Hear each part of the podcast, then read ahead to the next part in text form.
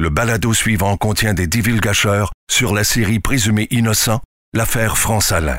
Il s'agit de nouvelles preuves amassées suite à la diffusion. Le 25 octobre 1982, une jeune étudiante de 21 ans est brutalement assassinée à Sainte-Foy.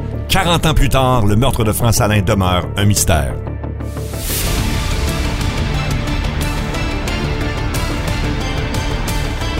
Épisode 1 de Suspect numéro 1, l'affaire France-Alain, Marie-Claude Savard est là. Allô? Et Janie Carina Gagné, productrice au contenu de l'émission. Allô? Alors, on va, euh, dans le fond, euh, s'adresser aux gens qui ont regardé euh, les quatre épisodes puis qui se posent peut-être des questions et qui veulent des détails supplémentaires. Et le premier épisode va être consacré au policier flamboyant, corrompu, on peut dire, John Tardy. Ben, en fait, c'est que si on avait pu faire un autre documentaire juste sur John Tardy, c'est ça qui serait arrivé. Janie, Mhm. je pense qu'on avait tellement d'informations là-dessus que ça nous prend un podcast pour débriefer. Oui. Puis là, je veux vous ramener à l'époque, euh, je dirais même des années 70-80, dans des corps de police. euh, on écrirait un film, puis les gens diraient c'est tiré par les cheveux. C'est des corps de police où il y a des clans, où tu as des policiers qui côtoient beaucoup de criminels, des criminels qui deviennent des informateurs, où les lignes sont complètement brouillées entre le crime, le crime organisé et les policiers. Comme, comme tu vois dans les vieux films d'époque, là, tu sais. Ben, D'ailleurs, l'idole de John Tardy, c'était Dirty Harry, le personnage de Clint Eastwood, qui lui, justement, faisait sa propre justice, tirait sur qui il voulait. Euh, et c'est exactement ce que John Tardy a fait dans sa carrière. Ouais, c'est un gars imposant, un rouquin baraqué euh, qui qui emmenait large dans le poste de police et ce qu'on a découvert des années après parce que ce qu'il faut dire c'est qu'il est décédé, hein, John Tardy est décédé de la Covid Oui. Décédé de la COVID. ouais. en septembre 2020. C'est un gars qui avait une emprise là sur son entourage. C'est encore peur à beaucoup de monde, là. Même Oui. aujourd'hui. Malgré son décès, il y, a, Oui. il y a des gens qui ont peur de parler. Là. Toi, Janie, t'as appelé des gens pour parler de John Tardy, c'était quoi la réaction? Ben moi j'ai appelé des gens, j'aurais voulu j'aurais voulu qu'ils nous parlent, même dans le documentaire, puis c'était ben non, on a, on va pas là, ça nous fait peur, on touche pas à ça, on veut pas être identifié, on veut pas que nos noms soient nommés. Euh, Il y a vraiment vraiment un gros cercle de terreur autour de ce personnage là. Et il y a un informateur de police qui nous a écrit, quelqu'un qui a travaillé avec John Tardy, qui a été, euh, je dirais, marqué par la présence de, de John, qui a essayé à un moment donné d'enquêter sur lui, qui en est resté tellement apeuré que euh, son épouse voulait absolument pas qu'il nous parle.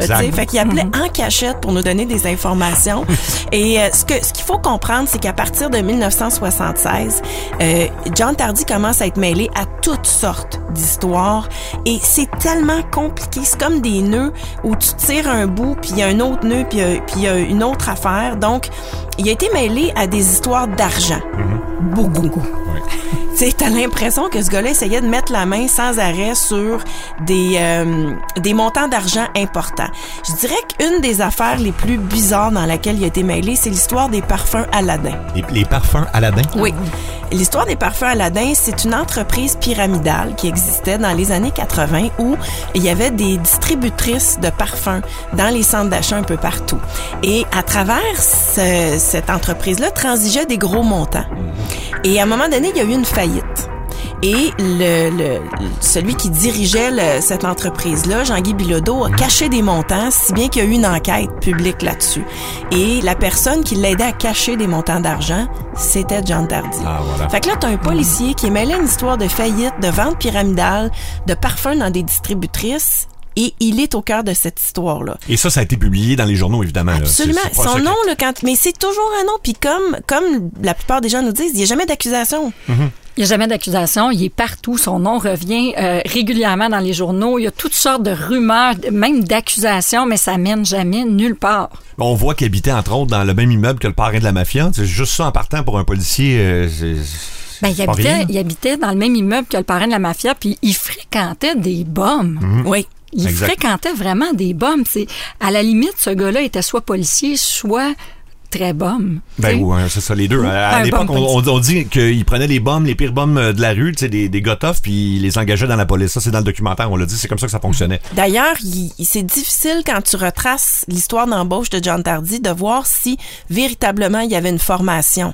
Et Mhm. évidemment, lui, ce qu'il disait, c'est que ça prend ça. Si tu veux que avoir des résultats, mais il faut que tu sois connecté. Mais jusqu'à quel point tu es connecté quand, puis ça, c'est une histoire absolument incroyable. Il a été mêlé euh, dans une histoire de fraude autour de l'avocat Richard Corriveau. Et c'est intéressant parce Oui. que la famille Corriveau a défendu Benoît Prou. Exact. Suzanne et Lawrence, donc le père et la fille, c'était l'équipe d'avocats qui défendait notre suspect dans euh, l'histoire de France Alain, donc Benoît Prou. Mais Richard Corriveau, à un moment donné, a reçu d'une succession, de la succession de Monsieur Mercier, Clément Mercier de la Beauce, un montant de 370 000 Donc lui, ce qu'il fallait qu'il fasse, c'est qu'il le mette en fidéicommis pour qu'une fois que la succession était terminée, le montant, on, on déduit ses frais à lui d'avocat, de représentation de la famille, puis ensuite, il redonne le reste. Il a jamais mis cet argent-là en fidéicommis. Donc, il y a eu poursuite de la succession de la famille Mercier pour dire, ben là, euh, l'avocat Corriveau a pas mis euh, l'argent dans la fidéicommis. Lui, il dit, non, mais je l'ai donné à un, un homme d'affaires qui s'appelle Léonard Spear. OK. Pourquoi? Tu donnes cet argent-là à Léonard Spear. Et là, lui accusait Spear d'avoir donné l'argent à John Tardy. Voyons donc. Comment John Tardy est mêlé à ça? Et là, ça va plus loin parce que là, tout ça, là, ça s'est ramassé devant les tribunaux. C'est extrêmement complexe. Mais là, il y aurait eu un complot pour tuer Corriveau. Eh là là. Et donc, en bout de piste, OK, John Tardy, ça, c'est un jugement. Il, il a dû donner 35 000 euh, en dédommagement à Richard Corriveau d'argent parce que non seulement il était impliqué dans des complots, mais il avait donné l'information aux journalistes. Et ça, ça se passe en quelle année? Autour de quelle année? Ça, c'est autour de 97-2001. La Cour d'appel euh, euh, donne raison à Léonard Spear de Sillery qu'il a reçu donc 35 000 de Richard Corriveau et 35 000 de John Tardy. OK. Fait que lui a été mêlé à cette histoire-là pendant des années, là, tu sais. Fait qu'on retrouve le nom de John Tardy dans toutes sortes d'histoires un peu bizarres, difficiles à démêler. Ce qui fait qu'à un moment donné, tu te poses la question à savoir c'était qui ce gars-là. Puis on retrouve son nom aussi autour des pires crimes, presque. On parle, on parle de, de, de mandater des gens pour, pour la mort de quelqu'un. On parle de fraude, on parle de vol, on parle. C'est des gros crimes. Oui. Son nom gravite toujours autour de ces crimes-là. Et ce qui amène euh, évidemment au fait que dans le cas de Benoît Proux, euh, ça lui enlève toute crédibilité. Il, tra- il travaillait déjà plus pour la police de Sainte-Foy. On dit que c'est pas un congédiement, mais bon, c'est- officiellement pas un congédiement. Non, Il- en fait, il est c'est parti, qu'il mettons. il y avait eu une commission d'enquête justement sur les méthodes de travail de la police de, de Sainte-Foy à l'époque. Mm. Et à ce moment-là, tu sais, c'est le genre d'entente que tu prends. C'est, tu sais, Était au cœur des allégations, donc il est parti avec un package qu'on appelle. Point sensible de la police, d'ailleurs, quand je leur ai parlé, hein, c'était... euh, non, Monsieur Tardy euh, a pris sa retraite. Encore aujourd'hui, ils Ah oui, défendent. c'est ah, ça qui est mais- si particulier avec la parce que là c'était la police de Sainte-Foy à l'époque, là c'est fusionné avec la police de Québec. Puis on n'a pas réussi à parler nous autres, euh, il faut il faut le préciser là, dans le documentaire, on a vraiment fait des efforts, mais Jenny euh, tu les as appelés souvent, j'ai- j'ai travaillé. Marie-Claude aussi. Et euh, finalement, la police nous a fait plein de promesses, des promesses d'entrevue, promesses de tout ça. Et euh, finalement, dernière seconde, ils ont demandé un droit de regard sur les quatre épisodes du documentaire pour avoir le choix d'enlever euh, ce qui ce qui leur plaisait pas. Oh non, mais ça, ça a été, ça a été tout un dossier parce que euh, j'ai travaillé vraiment fort, premièrement, pour les rejoindre, avoir une réponse, ensuite avoir une participation possible. Puis là, il fallait envoyer toutes les questions. Euh, là, ils me sont revenus. La majorité des questions passaient pas. Euh, puis on était très, très, très pointilleux sur les termes. Tu sais, entre autres, juste la retraite de John Tardy, c'était non, c'est absolument clair. Il a pris sa retraite, il est parti en retraite. Mais quand on parle à tout le monde autour, euh, sans caméra, sans micro, ben là, les gens nous disent il il a été invité fortement à quitter parce que justement, plusieurs bombes allaient exploser. Mais c'est extrêmement sensible. Mais pourquoi ils le protègent encore aujourd'hui, moi c'est ma question. Ben, que c'est ça là. c'est difficile à comprendre parce que tu dis la police de Québec a rebâti sa réputation. Ils ont fait une, de grosses enquêtes, ils ont fait du gros ménage, ils ont fait venir le chef de police de Montréal pour nettoyer tout ce qui se passait. Mais encore aujourd'hui, c'est comme si on veut pas, on veut pas réouvrir cette porte-là. On veut pas euh, entacher la police actuelle avec des histoires du passé. Mais c'est- c'est c'est fascinant de voir à quel point cette histoire-là, particulièrement, fait peur. Là. On ne veut pas retourner là. Il y a peu de gens qui ont accepté de, de nous parler, mais il y a le journaliste euh, Bruno Perron, tu sais, Oui. qui était journaliste au fait divers à l'époque à Québec, qui a bien connu non seulement toute cette époque-là du service de police, parce que ce qu'il faut vraiment vous mentionner, c'est que si vous allez euh, faire faire des recherches sur le service de police de Sainte-Foy Ah oui. dans les années 80, mais vous allez découvrir qu'il y avait un policier qui commettait des vols Le sergent Lefebvre. par effraction et qui, euh, pendant 20 ans, a Mhm. fait ça.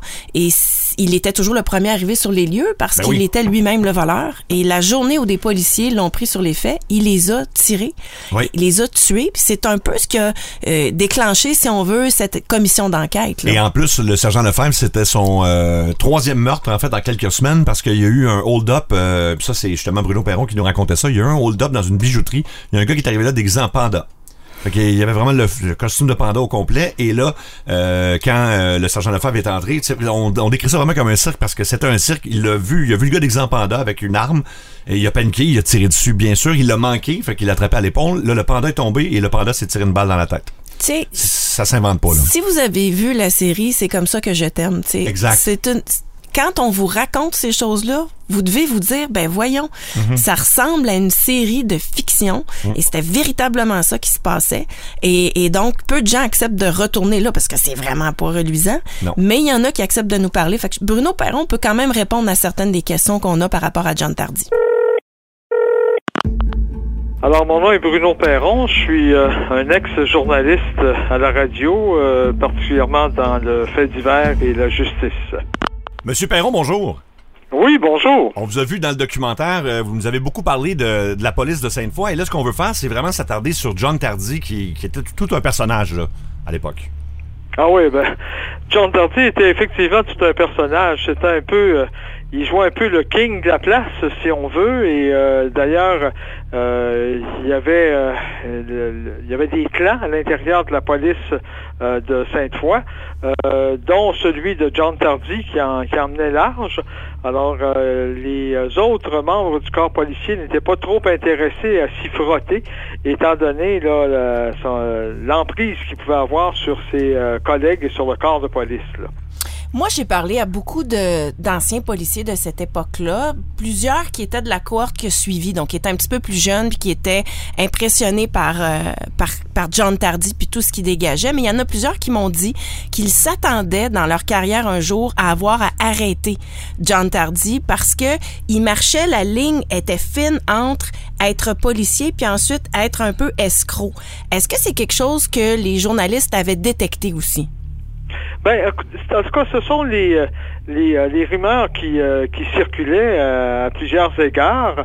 Je, me, je me souviens d'avoir entendu tout au fil des, des ans des discussions à cet effet-là, que c'était un peu borderline, comme on dit, là, sur, sur la ligne, sur la clôture. Mais je suis pas surpris de, de, de ce que vous avez recueilli comme information, parce que j'ai eu la même lecture, moi aussi, sauf que ça n'a pas nécessairement abouti. Monsieur Perron, j'ai une question. Aussi, j'aimerais savoir, c'est quoi les plus grandes rumeurs ou les rumeurs les plus récurrentes que vous avez entendues autour de, au- autour de John Tardy? Oh ben que euh, qui- aurait euh, qui aurait frayé un peu avec euh, avec le crime organisé, des éléments semblables, sauf qu'il n'y a jamais eu d'accusation en ce sens. Et aussi, euh, il y, a- il y a des choses. À un moment donné, il y a un informateur qui a été, il a tiré un informateur de, euh, dans le sous-sol de la centrale de police euh, de Sainte-Foy. C'était pas euh, euh, usuel comme euh, comme événement, si on veut. Euh, et c'est des, euh, c'était ces méthodes un peu qui laissaient à désirer parce qu'il agissait pas mal avec un peu de d'intimidation, mais toujours dans les limites de la légalité. En tout cas, il n'a jamais été euh, poursuivi à cet égard-là. là. Et euh, c'est un gars dont, euh, qui évidemment est décédé aujourd'hui, mais même quand on parle justement des anciens policiers, les gens ont encore peur de lui. Donc il y avait comme un genre de régime de, terreur qui était, installé là à Sainte-Foy avec lui. Ah oui, c'est ça. C'est pour ça que pour ça que je vous ai dit tantôt d'entrée de jeu que euh, il y avait des euh, deux clans et euh, il y en a plusieurs qui se collaient à lui justement pour euh, euh, pour éviter de subir ses foudres. Les autres euh, se tenaient le corps raide et les oreilles molles, comme on dit, euh, pour euh, pour éviter de, de l'affronter parce que euh, disons qu'il y avait la la réputation de ne pas se laisser piler sur les pieds et de réagir assez euh, promptement. Là. Mais comme je vous dis, euh, on parle pas de- d'illégalité comme telle démontrée. C'était une autre époque où euh, il y avait un lien très serré entre les journalistes et certains policiers. Euh, John Tardy est devenu chroniqueur judiciaire pour André Arthur.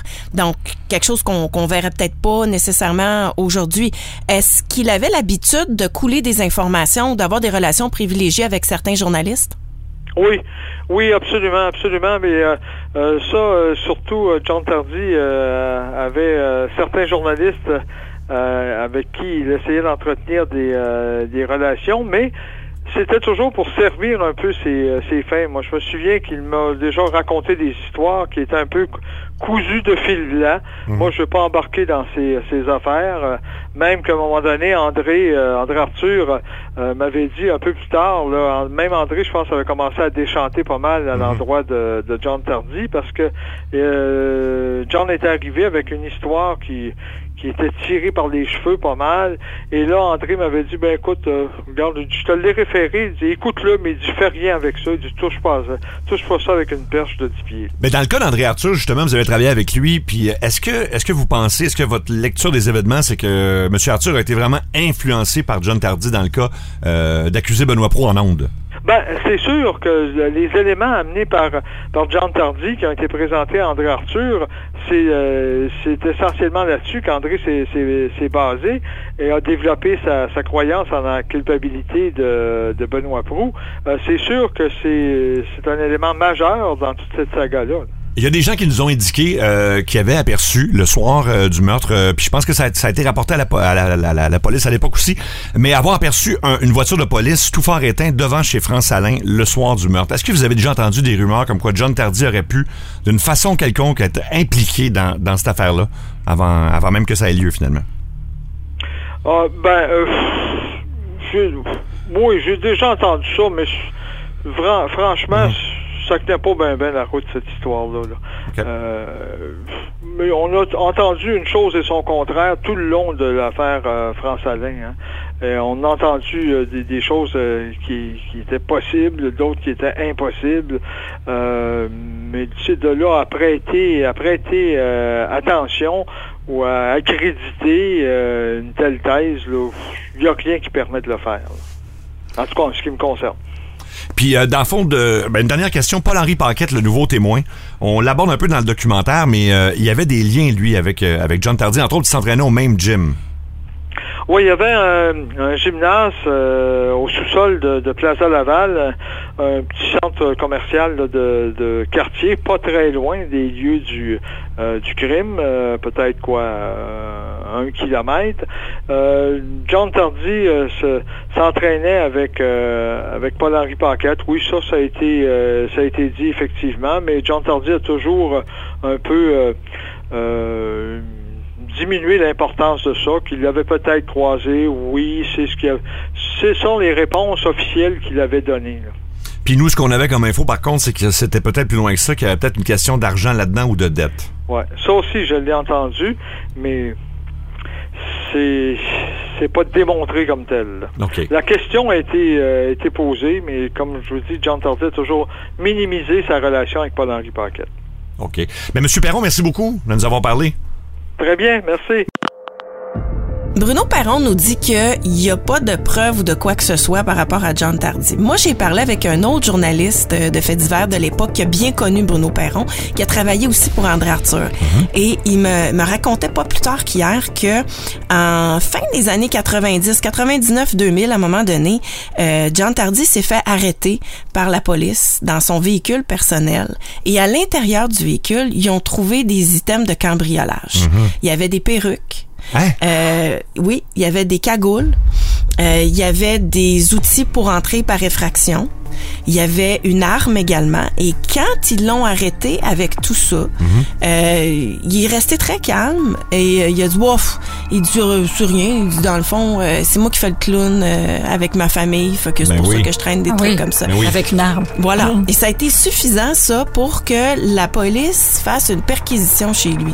Et quand ils sont arrivés chez lui, ils ont trouvé en dessous de son lit des armes prohibées. Et euh, il n'y a pas eu d'accusation encore là, mais ça avait quand même percé un peu dans les journaux cette histoire-là. Et un autre informateur nous a dit qu'il y a toujours, toujours eu des soupçons autour de John Tardy, euh, à- autour d'un cambriolage d'argent chez Eaton dans un centre d'achat à Québec. Deux fois, je pense, en Oui. plus, oui.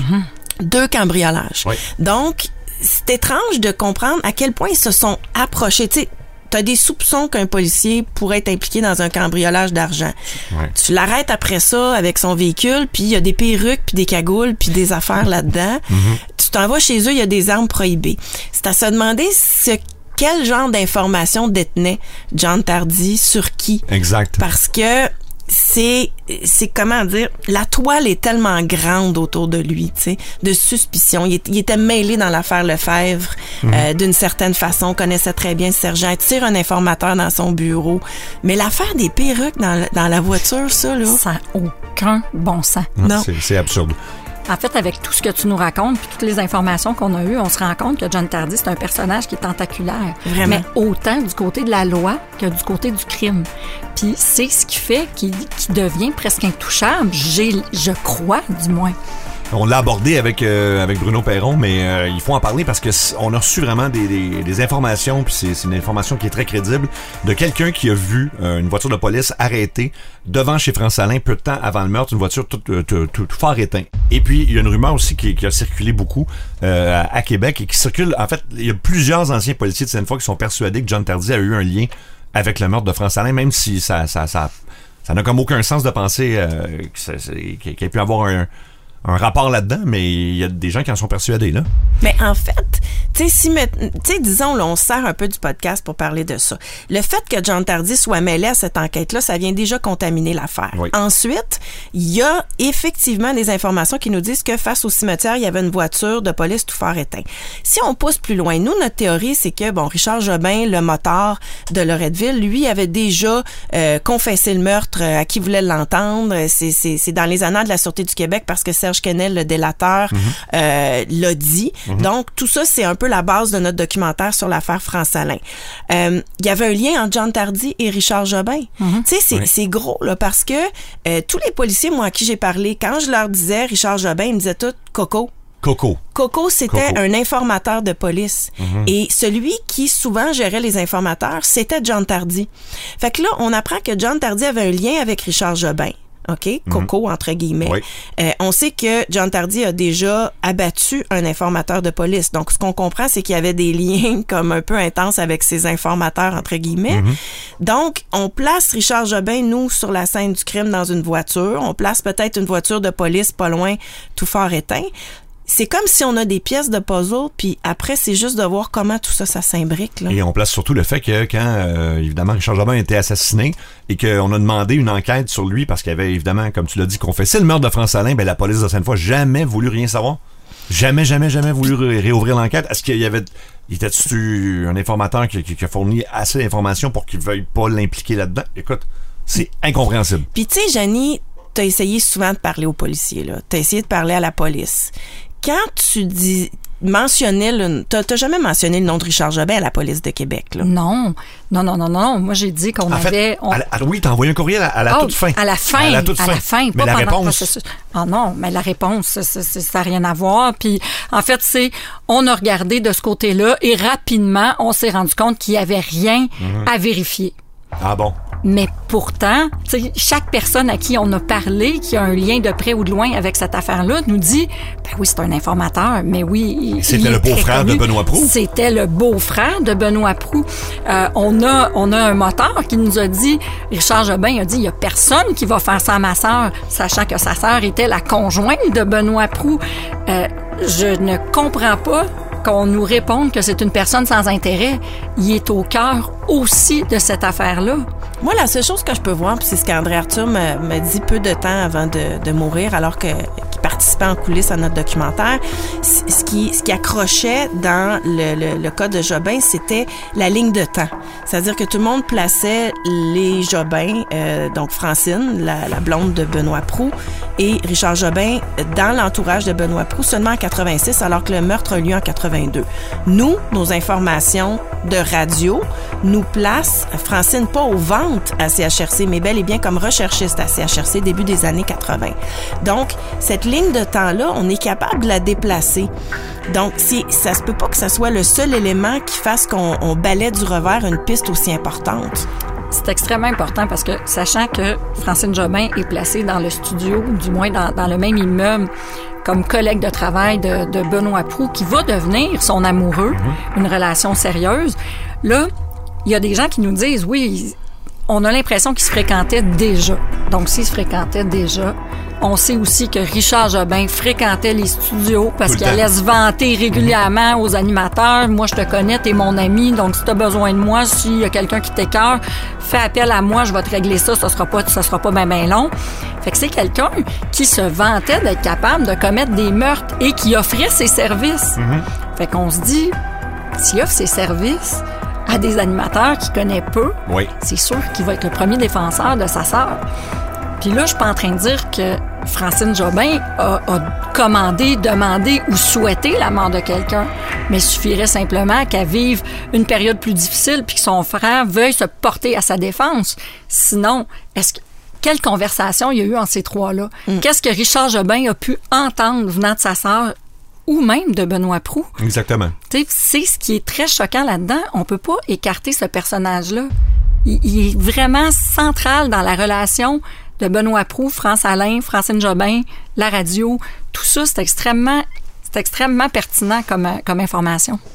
Tout à fait. Puis c'est que, comme l'a dit Marie, ben on peut placer avec, on a comme cinq sources différentes euh, de, de l'époque de CHRC, puis tout le monde nous dit un peu la même chose, c'est que les, les- la, la relation avec France Alain, euh, sans qu'on puisse dire que ça, ça s'est euh, chevauché avec euh, Francine Jobin, c'est euh, ce qu'on nous dit, c'est vraiment c'est très peu de temps après là, à tout le moins. Ce qu'il faut de- comprendre, sais, je pense que c'est un peu ça qu'on qu'on essaie d'expliquer dans le podcast, c'est qu'on se ramasse avec une table de documents très, très, très volumineuse. Tu sais, il y a eu une enquête du coroner, il y a eu énormément d'enquêtes qui tournent autour de Benoît Proux. Et la raison pour laquelle le faisceau lumineux est allé sur Benoît Proux, c'est John Tardy. C'est lui qui est au centre de ça. C'était pour lui le suspect très rapidement.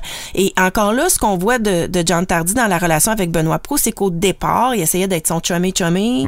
Il l'amenait prendre un café, on va aller souper. Tellement que Benoît Proux avait l'impression qu'il collaborait, lui, là, à l'enquête. Oui. Mais John Tardy, lui, avait déjà le focus là-dessus. Donc, c'est vraiment John Tardy qui a fait que Benoît Proux est devenu un suspect plus que les faits autour. Il y a un journaliste à qui j'ai parlé aussi hier qui me dit là où le bas blesse dans l'affaire France Alain euh, et en ce qui concerne Benoît Proux, c'est l'arme. Tu sais, c'est pas une arme que tu utilises normalement en vengeance. Euh, tu sais, le, le, le, le psychiatre euh, Chamberlain nous a expliqué que normalement, quand, quand, quand tu veux te venger de quelqu'un, ça se fait sur le coup, le coup de l'émotion. Il y a rien qui explique un mobile ou l'utilisation de l'arme. On n'est pas capable de, de relier ça à Benoît Proux, mais pourtant, tu as une montagne de documents d'enquête. Oui. Pourquoi? Parce que John Tardy, l'enquêteur, lui, focusait seulement sur Benoît Proux.